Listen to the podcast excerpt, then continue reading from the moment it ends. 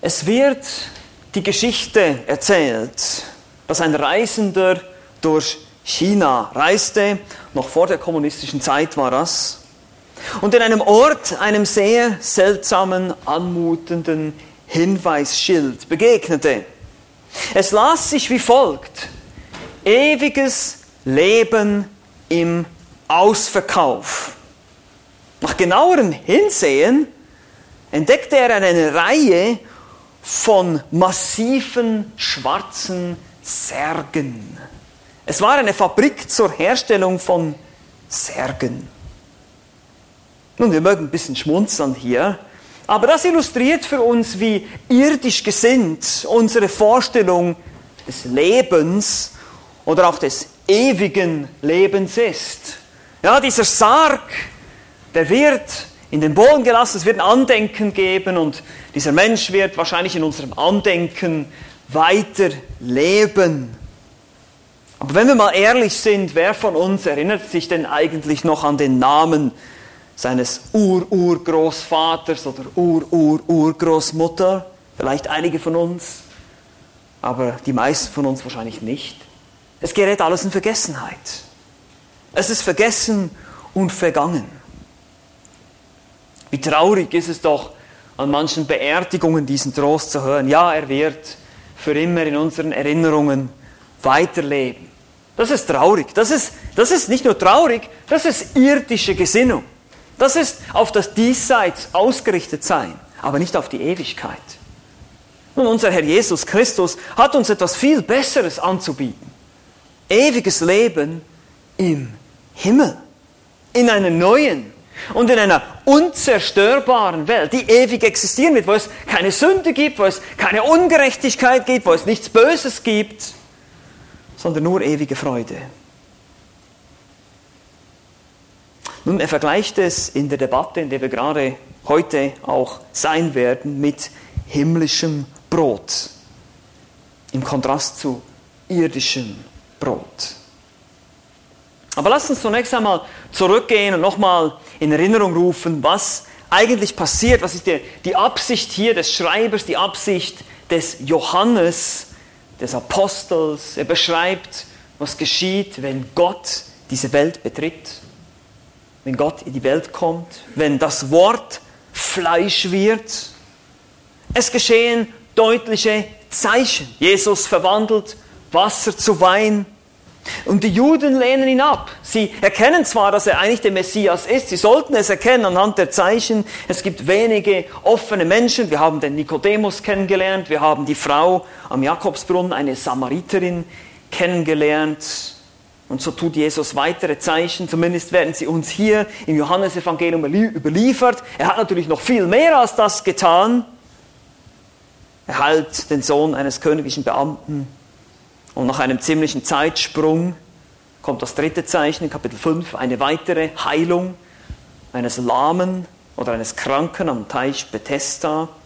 Und dieses dritte Zeichen löst Kontroversen aus, Jesus Beliebtheit scheint langsam abzunehmen. Es erhebt sich Widerstand, wie gesagt, zwischen Kapitel ähm, 4 und 5 ist schon ein Abschnitt hier, aber 5 und 6 kommt dann nochmal ein Zeitsprung. Wir gehen hier in schnellen Schritten voran und wir sehen, wie dieser Widerstand hier sich langsam aufbaut. Johannes berichtet uns auszugsweise aus diesen Dingen.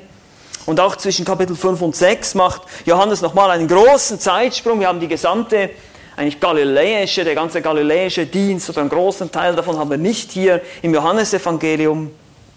Und wir haben die spektakuläre Speisung der 5000 gesehen, was eigentlich die Speisung der 20.000 war. Das war das fünfte Zeichen. Kommt, Entschuldigung, das fünfte Zeichen kommt dann gleich im Anschluss, nämlich Jesus geht auf dem Wasser, auf dem See. Das haben wir letztes Mal angeschaut. Und ihr könnt euch noch erinnern, kurz bevor diese, diese Situation kam, dass Jesus auf dem Wasser ging, wollten diese Menschen ihn, die da gefüttert wurden, diese 20.000, die wollten ihn zum König machen. Ja, zum, wir haben gesagt, zum Brotkönig, ja, der uns ständig neues Brot machen kann. Wir müssen nie mehr arbeiten gehen. Wir haben den ultimativen Sozialstaat. Sie hatten eine irdische Vorstellung von dem Reich Gottes. Alles, worum es ihnen ging, war politische Befreiung von den Römern. und endlich wieder unabhängig zu sein und endlich wieder die Herrlichkeit des Reiches zu haben, wie es zum Beispiel zur Zeit Salomos war. Und eben Jesus wäre der ideale Kandidat, unser König zu sein, weil er kann uns sogar mit Brot versorgen, so wie einst das Mose getan hat in der Wüste. Deshalb haben wir auch 2. Mose 16 gelesen heute schon. Und nach dieser Situation hat Jesus sofort gemerkt, was passiert. Er löst diese Versammlung auf. Er schickt die Jünger ins Boot, dass sie wegfahren über den See Tiberias. Und dann kommen sie in diesen Sturm und Jesus kommt zu ihnen. Und jetzt sind wir hier angelangt am folgenden Tag in Kapitel 6, Vers 22. Johannes Kapitel 6, Vers 22. Und das schlichte Thema dieses heutigen Textes ist einfach die Suche nach dem falschen Brot. Wir sehen hier Jünger oder eine Volksmenge, die begeistert ist von Jesus, wie viele Menschen heute auch, aber aus den völlig falschen Motiven zu Jesus kommen wollen. Und Jesus macht Ihnen das immer wieder deutlich. Wir werden da noch mehr davon sehen. Diese Debatte ist etwas länger hier, zieht sich durch das ganze Kapitel 6. Wir schließlich viele von seinen Jüngern, wenn ihr mal Kapitel 6, Vers 66 aufschlagt, könnt ihr euch gut merken, da heißt es, aus diesem Anlass zogen sich viele seiner Jünger und das sind nicht wahre Jünger, das sind Bekenner. Das sind solche, die gesagt haben, dass sie Jesus nachfolgen wollen, aber eigentlich wollen sie es nicht wirklich. Sie haben es nicht wirklich verstanden. Sie dachten eben, wie gesagt, er wäre jetzt dieser König, der uns hier politisch befreien wird und waren enttäuscht. Und deshalb gingen viele von seinen Jüngern nicht mehr mit ihm. Sie zogen sich zurück und gingen nicht mehr mit ihm, heißt es hier. In Johannes 6, 66. So endet das Ganze hier. Und wir werden uns jetzt heute mit dem ersten Abschnitt dieses Gesprächs zwischen Jesus und dieser Volksmenge, diesen auch sogenannten Jüngern, diesen oberflächlichen Jüngern, nicht die zwölf, die ihm wirklich nachgefolgt sind, sondern diese oberflächlichen Leute, werden wir uns befassen. Und hoffentlich ist es für dich auch einerseits vielleicht eine Warnung, dich selber zu prüfen, zu überlegen, ja, aus welchen Motiven folge ich denn eigentlich Jesus nach? Folge ich Jesus nach nur, weil ich mir irgendwas erhoffe von ihm? Irgendeine Segnung? Oder irgendein eben ein einfacheres Leben oder irgendwie sowas, Gesundheit oder sonst was. Oder folge ich ihm wirklich nach? Und das wird jetzt noch perfider. Vielleicht folgst du ihm auch nur nach, weil du Angst vor der Hölle hast. Weil du nicht in die Hölle willst. Es gibt ja nur den Himmel. Also muss ich ja halt Jesus glauben. Ja, so geht das nicht, meine Lieben. So geht das nicht. Oder folgst du Jesus wirklich nach, weil du ihn wirklich kennen willst, weil du ihn wirklich lieben willst? Das ist die große Frage. Und so sehen wir das jetzt hier in diesem Text. Das ist ganz interessant. Lasst uns gemeinsam den, den, Text lesen für heute in Johannes Kapitel 6, die Verse 22 bis 31 für heute. Hier heißt es, am folgenden Tag, als die Volksmenge, die am jenseitigen Ufer des Sees stand, gesehen hatte, dass kein anderes Schiff dort war als nur das eine, in welches seine Jünger gestiegen waren, und dass Jesus nicht mit seinen Jüngern in das Schiff gestiegen war, sondern dass seine Jünger allein abgefahren waren, es kamen aber andere Schiffe von Tiberias nahe an dem Ort, wo sie das Brot gegessen hatten, nach der Danksagung des Herrn. Da also die Volksmenge sah, dass Jesus nicht dort war, auch nicht seine Jünger, stiegen auch sie in die Schiffe und kamen nach Kapernaum und suchten Jesus. Und als sie ihn am anderen Ufer des Sees fanden, sprachen sie zu ihm, Rabbi, wann bist du hierher gekommen? Jesus antwortete ihnen und sprach, Wahrlich, wahrlich, ich sage euch, ihr sucht mich nicht deshalb, weil ihr Zeichen gesehen, sondern weil ihr von den Broten gegessen habt und satt geworden seid. Wirkt nicht für die Speise, die vergänglich ist, sondern für die Speise, die bis ins ewige Leben bleibt. Der Sohn des Menschen euch geben wird, denn diesen hat Gott, der Vater, bestätigt. Da sprachen sie zu ihm, was sollen wir tun, um die Werke Gottes zu wirken? Jesus aber antwortete und sprach zu ihnen, das ist das Werk Gottes, dass ihr an den glaubt, den er gesandt hat. Da sprachen sie zu ihm, was tust du denn für ein Zeichen, damit wir sehen und dir glauben? Was wirkst du? Unsere Väter haben das Manna gegessen in der Wüste, wie geschrieben steht, Brot aus dem Himmel gab er ihnen zu essen. Bis hierhin. Wir haben hier ganz einfach drei Punkte wieder, ganz simpel. Die Situation, das Gespräch und schließlich die Reaktion. Situation, Gespräch, Reaktion. Nun, die Situation wird uns in den ersten Versen 22 bis 24 beschrieben. Der Satzbau hier im Griechischen ist etwas schwierig, deshalb merkt ihr vielleicht auch die äh, Schlachterübersetzung, macht einen, einen Einschub in Klammern in Vers 23, aber etwas modernere Übersetzungen helfen uns da etwas, diese ganze Sache etwas aufzulösen. Ich lese euch mal die Übersetzung aus der neuen evangelistischen Übertragung vor. Da heißt es folgendes.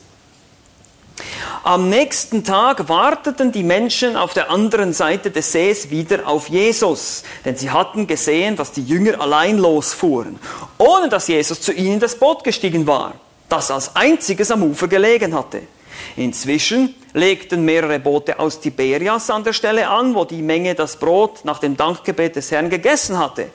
Als die Leute nun merkten, dass Jesus und seine Jünger nicht mehr da waren, stiegen sie in diese Boote, setzten nach Kapernaum über und suchten dort nach ihm. Das ist also das, was am nächsten Tag jetzt geschieht. Nachdem diese Nacht, diese stürmische Nacht vorbei ist und Jesus auf dem Wasser zu seinen Jüngern gekommen ist, kommen diese Leute am nächsten Morgen wieder da an diese Stelle. Am nächsten Tag also warteten die Menschen, die gefüttert wurden, wieder da an der Stelle, wo Jesus die Brote vermehrt hat. Es war aber kein Boot mehr da. Die Volksmenge wusste aber, dass Jesus zwar seine Jünger weggeschickt hat, aber dass er selber nicht zu ihnen ins Boot gestiegen ist. Hm, das Seltsames ist hier passiert. Wo ist er denn? Wie ist denn das möglich? Wo ist er plötzlich hin? Nun kamen offenbar andere Boote, hier kleine Schiffe aus Tiberias, das ist auch eine Stadt am anderen Ende des Sees oder in der Nähe, und warum diese kleine Flotte jetzt hier anlegte, das wird uns nicht gesagt. Es kann sein, dass die auch vom Sturm dahin verschlagen wurden oder dass diese Leute jetzt sozusagen ein Wassertaxi anboten für die verschiedenen Leute, die ja sonst nicht mehr nach Hause kommen oder wieder den, um den ganzen See herumlaufen müssten. Und als sie nun deutlich verstanden haben, dass Jesus offenbar nicht mehr da ist, stiegen auch sie in die Schiffe und kamen nach Kapernaum und suchten nach Jesus. Kapernaum ist quasi wieder auf der anderen Seite des Sees. Wir haben das schon ein paar Mal äh, uns vorgestellt, der See Genezareth oder der See Tiberias oben am nördlichen Ufer. Auf der einen Seite sind die ganzen Dörfer Kapernaum und auch Tiberias und auf der anderen Seite sind dann auch die Golanhöhen und da ist eben Jesus wahrscheinlich auch auf dem Berg hoch, um zu beten. Und jetzt gehen sie wieder zurück. Und Kapernaum war so ein bisschen die quasi die Basisstation, von wo Jesus auch viele seiner Dienste gestartet hat und da suchten sie ihn. Wahrscheinlich sogar fanden sie ihn dann in der Synagoge, wie wir dann später auch noch herausfinden. In dem letzten Abschnitt, in dem nächsten Abschnitt hier in Vers 59 heißt es dann, dies sprach er zu ihnen, als er in der Synagoge von Kapernaum lehrte. Also die haben ihn dann gesucht in Kapernaum, haben ihn offenbar auch gefunden. Das war also die Situation. Die Volksmenge, die von den Broten satt geworden war am Vortag, und Jesus zum König machen wollte. Und obwohl Jesus das klar ablehnte und die Versammlung deswegen aufgelöst hatte, die suchten ihn wieder auf. Was wollten die eigentlich? Wollten sie an Jesus glauben? Wollten sie wirklich seine Jünger werden? Oh nein, sie wollten einfach mehr Brot. Ist das nicht traurig? Ich meine, der Messias, der Gottmensch, der Schöpfer, der Fleisch wurde, steht vor ihnen, der ihnen ihre Sünden vergeben kann, der ihnen ewiges Leben schenken kann. Und alles, was sie wollen, ist mehr Brot, mehr Gerstentortillas. Ihr könnt euch erinnern. Aber ist das nicht heute auch immer noch so? Ist das nicht heute auch immer noch so, dass viele Menschen Jesus folgen wollen, die Kirche besuchen, die Kirchenbänke füllen? Und warum sind sie da? Wegen ihrer Familie, Wegen Freunden, wegen den netten sozialen Kontakten, wegen dem Kuchen, wegen dem leckeren Kaffee, wegen der Tradition, weil sie halt müssen. Aber das ist nicht, das, das ist nicht die Art von Nachfolger, die Jesus sucht. Das ist die Suche nach dem falschen Brot. Es ist Brot, das eben nicht befriedigt, das eben nur eine kurze Zeit befriedigt und dann wieder hungern lässt. Das ist die Situation. Jetzt kommt das Gespräch. In Versen 25 bis 29 finden wir jetzt das Gespräch. Hier heißt es, und als sie ihn am anderen Ufer des Sees fanden, sprachen sie zu ihm, Rabbi, wann bist du hierher gekommen? Jesus antwortete ihnen und sprach, Wahrlich, wahrlich, ich sage euch, ihr sucht mich nicht deshalb, weil ihr Zeichen gesehen habt, sondern weil ihr von den Broten gegessen habt und satt geworden seid. Wirkt nicht für die Speise, die vergänglich ist, sondern für die Speise, die bis ins ewige Leben bleibt, die der Sohn des Menschen euch geben wird, denn diesen hat Gott der Vater bestätigt. Da sprachen sie zu ihm, was sollen wir tun, um die Werke Gottes zu wirken? Jesus antwortete und sprach zu ihnen, das ist das Werk Gottes, dass ihr an den glaubt, den er gesandt hat. Nun, wie gesagt, diese Leute finden ihn hier und fragen ihn, Rabbi, wann bist du hierher gekommen? Und eigentlich hätte diese Frage eher lauten sollen, wie bist du hierher gekommen? Aber sie trauten sich wohl nicht, diese Frage zu stellen. Ihre Motive waren sowieso ganz andere, das sehen wir gleich. Sie nennen ihn wenigstens Rabbi, das heißt Lehrer, das ist ein Ehrentitel, aber ihr seht schon, sie verehren ihn nicht als Gott, als wahrer Gott und wahrer Mensch. Das interessierte sie auch nicht groß. Sie wollten ja, wie gesagt, mehr Brot haben. Jesus hingegen beantwortet ihre Frage gar nicht. Er geht gar nicht darauf ein. Seht ihr das? Er, der Herzenskenner, der allwissende Gott, durchschaute ihren oberflächlichen Glauben und ihre verdorbenen Herzen, das Motiv. Vers 26. Ihr sucht mich nicht deshalb, weil ihr Zeichen gesehen habt. Und das Zeichen hier ist jetzt mal positiv zu verstehen. Sie hätten es richtig deuten sollen. Sie hätten verstehen sollen, was diese Vermehrung der Brote und Fische lehren sollte. Wir haben das schon ein paar Mal gehört und ich betone das immer wieder. Jesus hat keine Taschenspieletricks vorgeführt. Jesus hat keine Zaubertricks vorgeführt zum Zwecke der Unterhaltung der Menschen oder um Massen anzuziehen oder um sie irgendwie zu überzeugen in dem Sinne, dass sie nur kommen, weil es Spektakel gibt und sie dann ihm alle nachfolgen, weil er eben so toll ist und sie jetzt mit Broten versorgen kann. Nein, das war nicht das Ziel. Sondern diese Zeichen sollten etwas lehren nämlich dass er dieses Brot ist, was vom Himmel kommt. Das werden wir noch sehen in Vers 35, sagt er auch, ich bin das Brot des Lebens. Also dieses Zeichen sollte ganz klar auf diese Lehre hindeuten und auch vorbereiten. Zeigen, dass er derjenige ist, der ewiges Leben schenkt, das Brot des Lebens. Wer zu mir kommt, den wird nicht hungern und wer an mich glaubt, den wird niemals dürsten, heißt es in Vers 35. Das war das Ziel. Aber sie suchten ihn nicht einmal nur deswegen, wegen dem Zeichen. Das haben wir auch schon gesehen. In Kapitel 2 gab es die Leute, die Jesus gesucht haben, weil er viele Zeichen tat. Und sie sahen die Zeichen, die er tat, aber Jesus vertraute sich ihnen nicht an. Könnt ihr euch vielleicht erinnern, Kapitel 2 war das. Aber ihr Motiv war noch viel niedriger als das. Es war noch viel materialistischer. Er sagt hier, nicht mal wegen dem Zeichen, sondern weil ihr von den Broten gegessen habt und satt geworden seid. Eure vollen Bäuche haben euch hierher gebracht.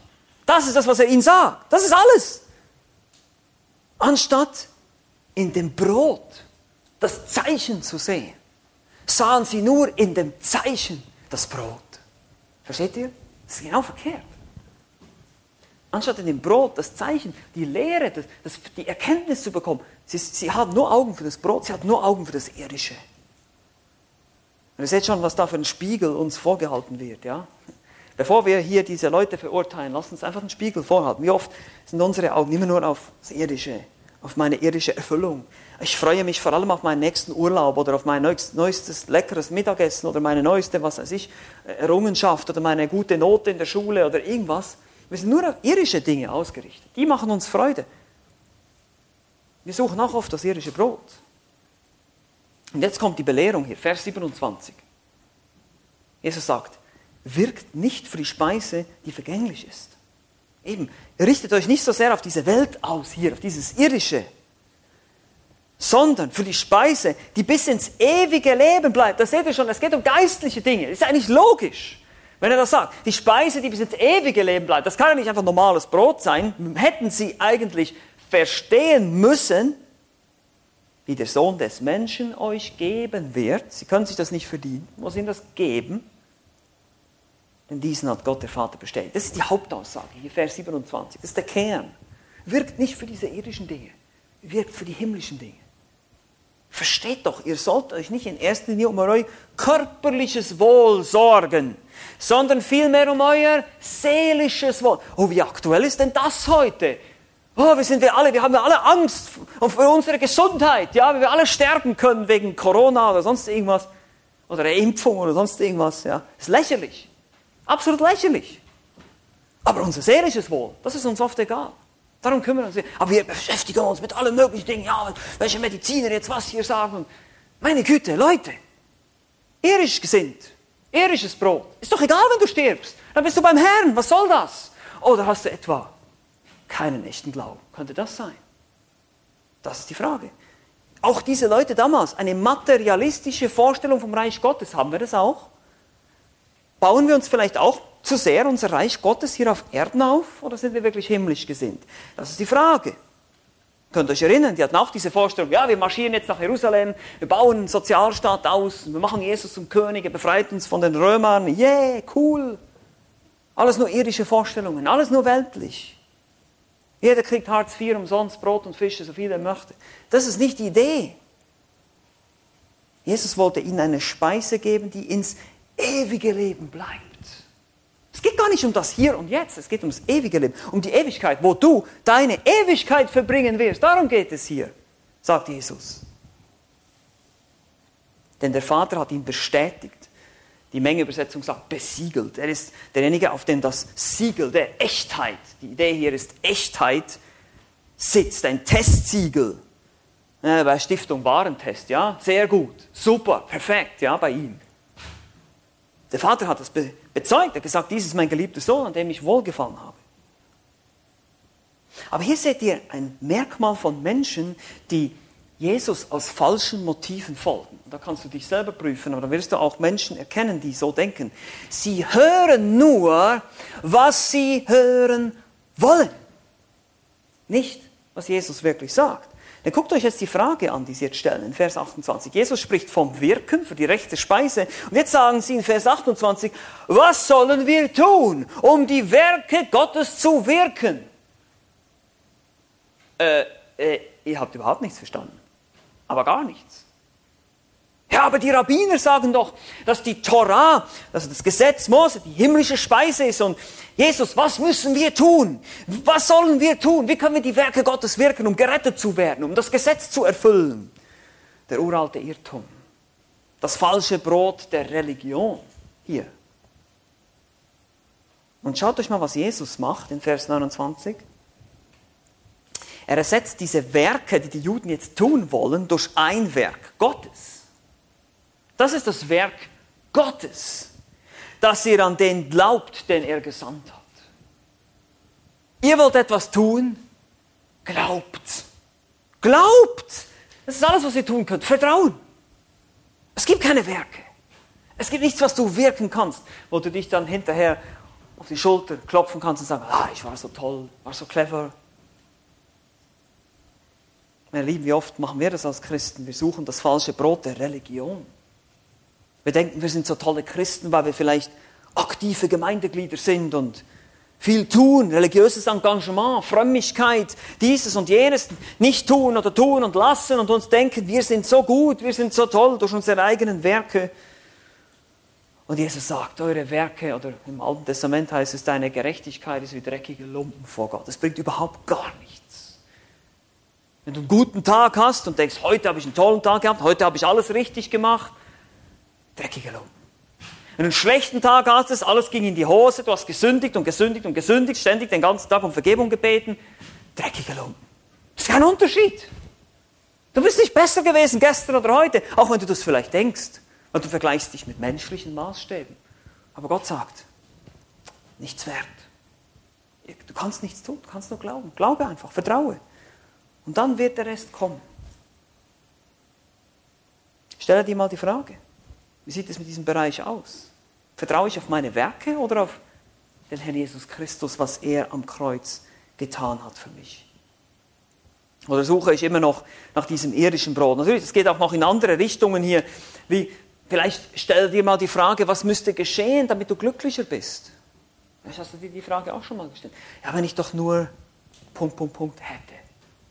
Wenn ich doch nur einen Partner hätte. Wenn ich doch nur keine Schule hätte. Ferien hätte endlich. Oder wenn ich doch nur gute Noten schreiben würde. Oder wenn ich doch nur ein Auto hätte oder was weiß ich. Dann wäre ich glücklich. Wenn du irgendwas da einfüllst, was nicht Christus ist, dann bist du irdisch gesinnt. Und jetzt seht ihr, wie oft wir irdisch gesinnt sind, wenn wir ehrlich sind, ja. Leider. Wir wünschen uns das Ende der Corona-Krise, einen besseren Kanzler, was weiß ich auch immer, damit wir glücklicher sind. Aber es wird uns niemals erfüllen. Das ist alles irdisches Brot, es wird vergehen. In 1. Johannes 2, Vers 17 heißt es, und die Welt vergeht und ihre Lust. Wer aber den Willen Gottes tut, der bleibt in Ewigkeit. Seht ihr? Der Wille Gottes ist, dass ihr an den glaubt, den er gesandt hat. Das ist das, was Jesus immer sagte. Glauben. Das ist das einzig himmlische Brot, die Stillung deiner wahren Bedürfnisse. Komm zu Christus, komm zu ihm. Er bietet sich dir an als die wahre Erfüllung. Hier die sensationshungrige, brotgierige Volksmenge verstand überhaupt nicht, dass Errettung von Sünde ihr größtes Bedürfnis war. Das ist ein weiteres Merkmal von uns oder von Leuten, die Jesus aus der falschen Motivation folgen. Sie verstehen ihre Sünde nicht. Sie verstehen nicht, wie verdorben sie wirklich sind und was ihr größtes wahres Bedürfnis ist, nämlich Vergebung von Sünde, Reinigung von Sünde.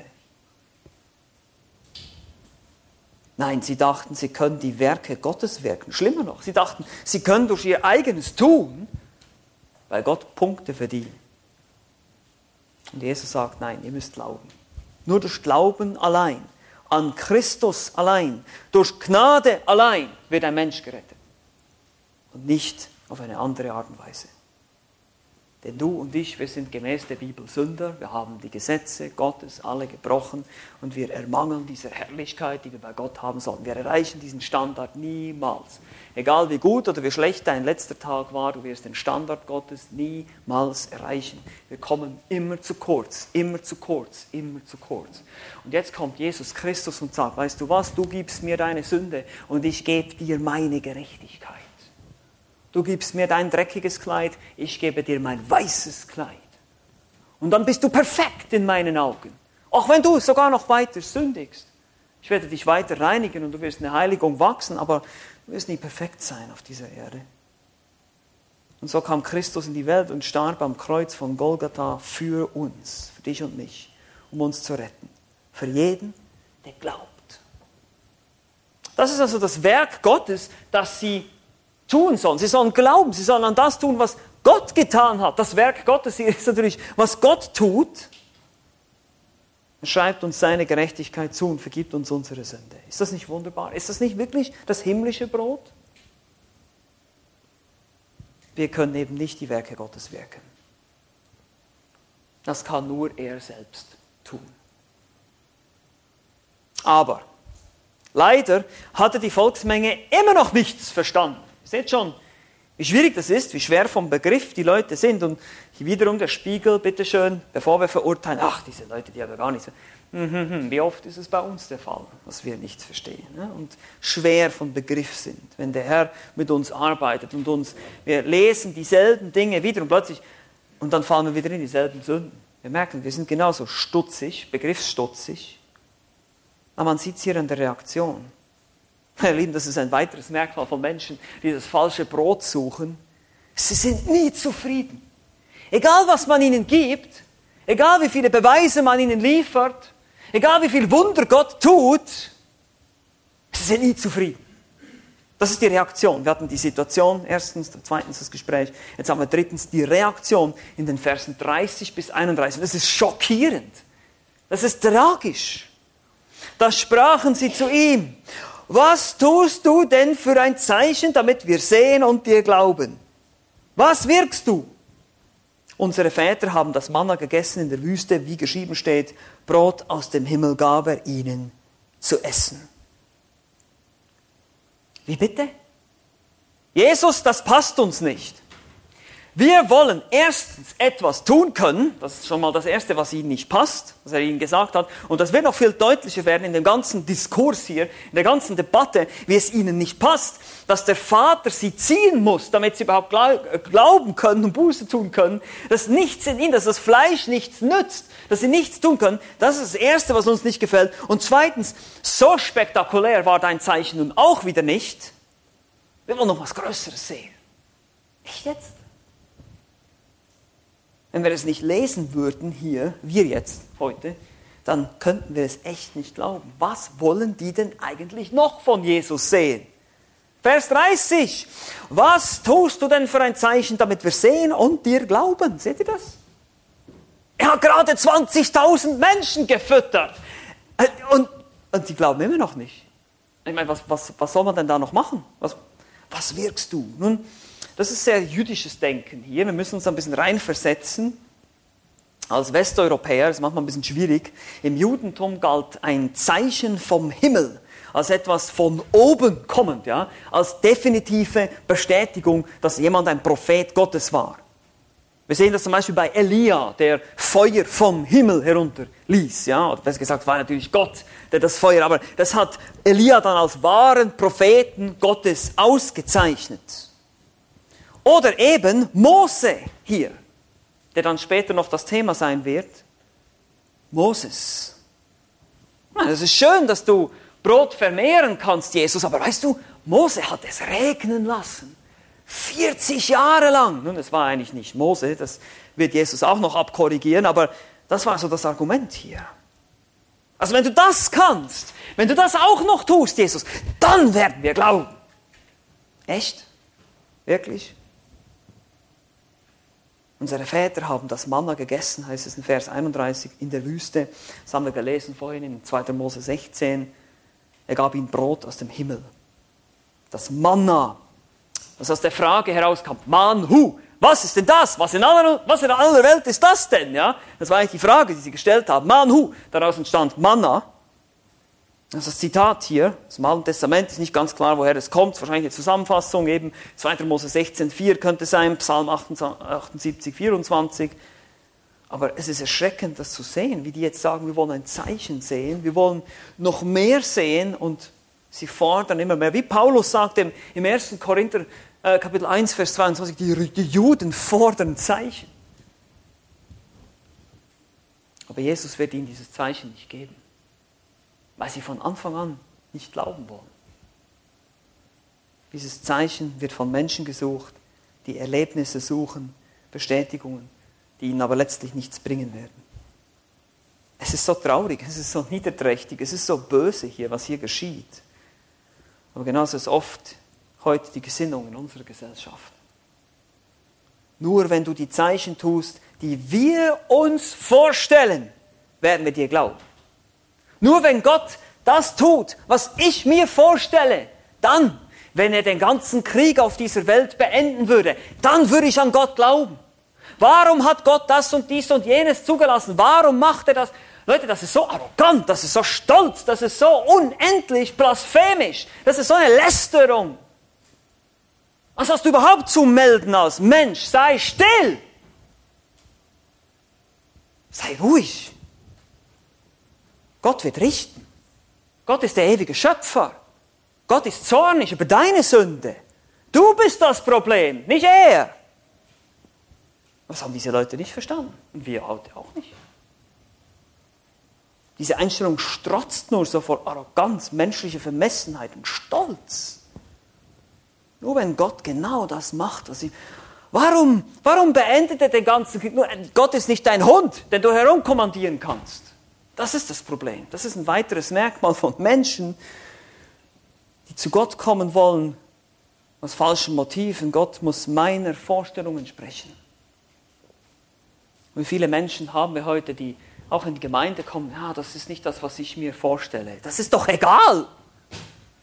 Geht doch nicht darum, das ist doch kein Wunschkonzert hier. Geht doch nicht, dass die Gemeinde einfach macht, was du denkst.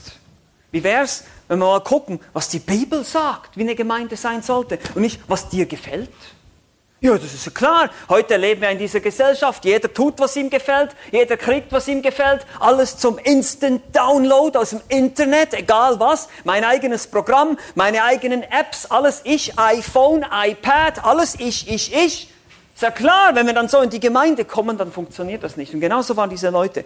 Wenn Jesus, wenn du jetzt noch dieses Zeichen tust und wenn du noch das tust und wenn du hier, dann wirst du genau in unsere Vorstellung passen, wie wir uns einen Messias, den idealen Messias vorstellen. Moment, nach welchem Programm läuft das hier? Nee, auf jeden Fall nicht nach eurem, sondern nach Gottes Programm. Vielleicht müssen wir darüber mal ein bisschen nachdenken. Was ist unsere Vorstellung von Gott? Was ist unsere Vorstellung, was ein Segen denn eigentlich ist? Was erhoffe ich mir denn überhaupt von Gott? Habe ich mir mal überlegt, dass Gott seine Vorstellungen hat? Dass wir ihn zu seinen Bedingungen annehmen sollen? Dass wir nur gerettet werden, wenn wir ihn zu seinen Bedingungen zu ihm kommen? und nicht zu unseren? Hm.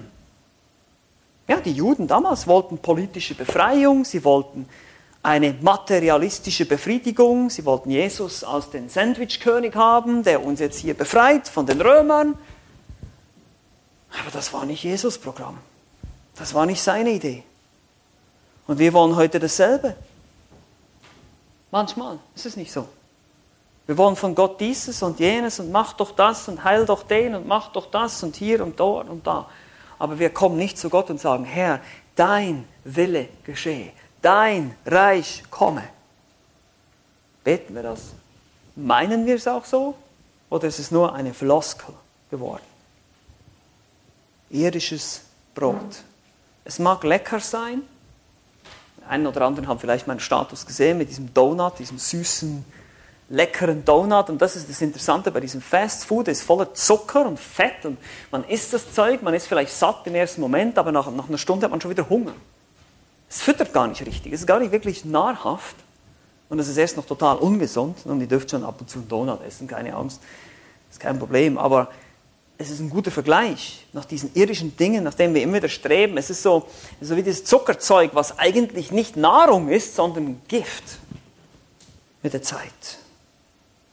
Und wenn wir uns ständig davon ernähren, dann sind wir weltlich gesinnt, irdisch gesinnt. Und als Christen werden wir unreif bleiben und als, natürlich als Menschen werden wir, wenn wir zu Gott kommen wollen, nicht gerettet werden. Also unser Gott hat ein ganz anderes Programm, einen höheren Plan, höhere Gedanken, höhere Wege und er ruft uns zu diesen höheren Wegen, zu diesen himmlischen Dingen. Und wir müssen diese irdischen Dinge verlassen unsere irdischen Freuden vielleicht, unsere irdischen Vorlieben, unsere, unsere, wie wir uns unser Leben schon immer vorgestellt haben. Einige Dinge, einige Träume müsst ihr einfach aufgeben, damit ihr zu Christus kommen könnt. Sonst geht es nicht. Deshalb hat Jesus gesagt, wer nicht bereit ist, wer seine Hand an den Pflug legt und zurückguckt, wer, wer dem alten Leben nachtrauert, der kann nicht zu mir kommen. Du musst bereit sein, wirklich alles zurückzulassen und zu glauben, dass er alles in allem ist. Das ist auch unser Programm als Gemeinde. Keine Politik, keine oberflächlichen Lösungen. Wir wollen nicht in erster Linie den Hunger beenden oder die Armut beenden. Das bilden wir uns nicht ein, das können wir nicht. Nein, wir wollen Sünde beenden, indem wir das Evangelium verkündigen. Indem wir Jesus Christus vorstellen als den Gekreuzigten, der bezahlt hat für die Sündenschuld. Das einzige wahre Mittel gegen die Probleme dieser Welt. Wir verkündigen das Evangelium. Wir erzählen Menschen von Christus die einzige Rettung, das einzige wahre Brot aus dem Himmel und nicht diese irdischen Dinge, die nicht befriedigen. Amen. Amen. Lass uns noch beten. Lieber Vater im Himmel, danke für deine Güte, dass wir dein Wort so klar in deinem Wort sehen können, dass du, Herr Jesus Christus, dich immer deutlicher angeboten hast als der Messias, der gekommen ist, um uns aus unserem Elend der Sünde zu befreien. Unser schlimmstes Problem ist unsere Sündhaftigkeit. Und was uns oft am meisten im Wege steht, ist unsere eigene, ja, unsere eigene mangelnde Erkenntnis an den wahren Dingen, die himmlischen Dinge, die uns weniger nahe und weniger freudig oder erfüllend erscheinen manchmal als die irdischen Dinge, die halt hier und anfassbar sind. Bitte hilf uns, Herr, auf den Himmel zu schauen, immer mehr. Begegne auch denjenigen, die dich nicht kennen, dass sie Buße tun, dass sie zur Erkenntnis der Wahrheit kommen. Wir bitten dich, Herr Jesus. Amen.